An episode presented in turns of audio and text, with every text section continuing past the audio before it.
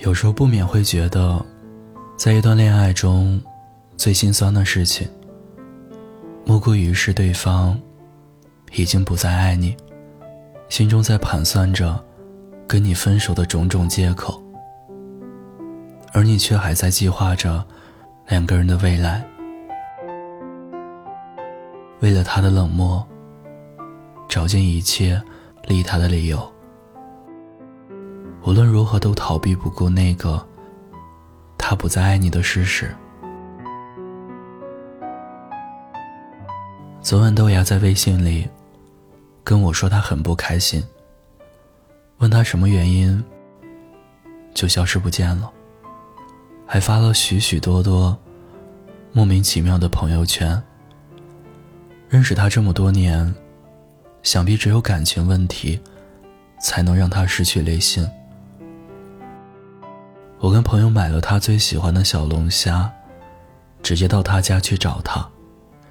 见到他的时候，一脸闷闷不乐的样子，脸上分明有哭过的痕迹。我开了瓶啤酒，递过去问他：“怎么了？阿伟欺负你了？”告诉我什么事儿，我替你去骂他。说到这儿，豆芽喝了一大口啤酒，跟我们说了事情的经过。他觉得这一个月来，阿伟很冷漠，每次约他出来吃饭，总是以忙作为拒绝的理由。有次上他家突击，原来所谓的忙，都是在打王者荣耀。每次甚至发给他的微信，都是隔了大半天才回复。回复句子的字数，从来都不超过五个字儿。女人的第六感告诉豆芽，男朋友对她一定不会像从前那么喜欢。直到昨晚，豆芽终于忍不住，便到阿伟家，想要跟他好好聊一下。可能豆芽问出那句。你还爱我吗？阿伟沉默了很久，只回复了三个字儿：“不知道。”豆芽的男友阿伟，我也认识。在我的印象中，他是一个特别优柔寡断的男人。站在男人的角度，他说的这句“不知道”的背后，想必就是不喜欢。因为害怕当面伤害豆芽，因为觉得这段感情食之无味，弃之可惜，所以还没有想到更好的分手理由。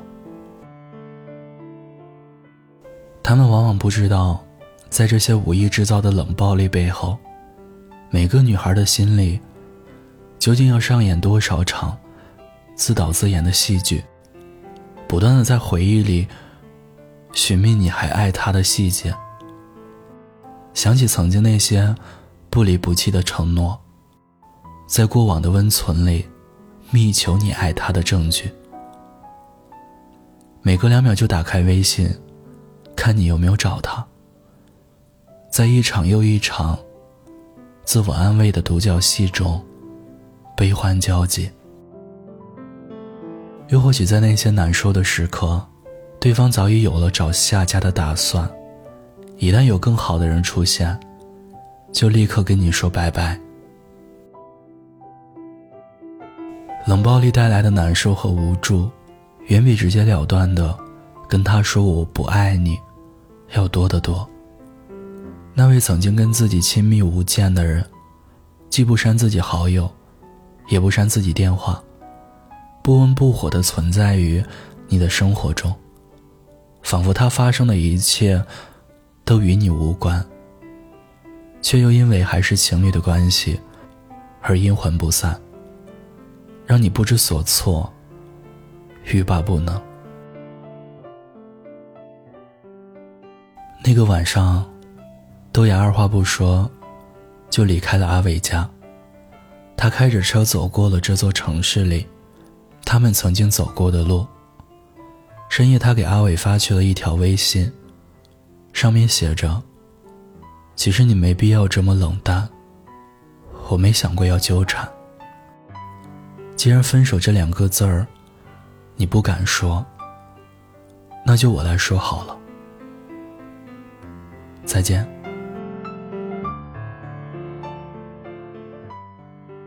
在我看来，与其在一段恋爱里苟延残喘，我更喜欢果断决绝的关系。喜欢就喜欢，不喜欢就拉倒。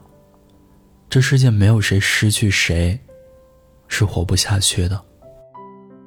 而对于大部分的女孩来讲，她们也没有表面看上去的那么柔弱。如果你真的不再爱他，那就约个时间，当面说句分手，就像当初表白时的勇敢。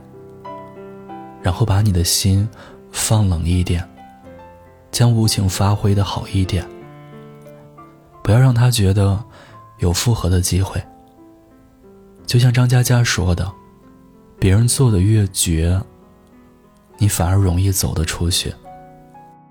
好聚好散，才是对感情最起码的尊重。对于女孩来说，当你的男友变得比以前更冷漠，大半天都不回复一条信息。聊电话时，还没说几句，就找理由挂了电话。一两个月都不想跟你见一次面的时候，还是选择离开吧。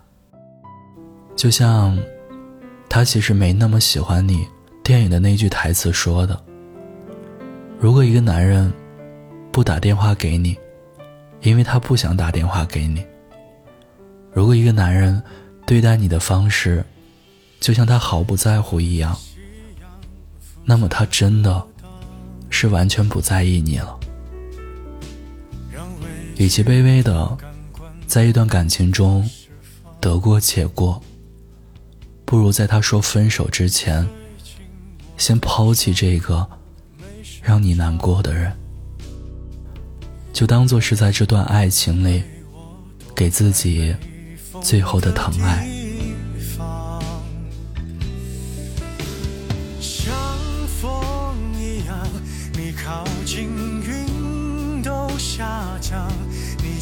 起千层海浪，我躲也不躲，往里闯。你不就像风一样，侵略时沙沙作响，再宣布换一副晴朗，就好像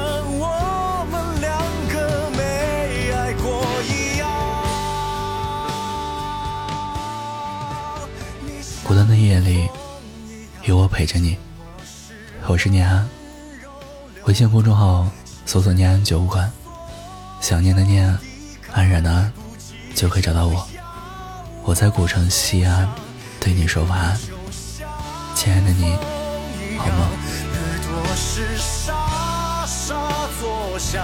可惜我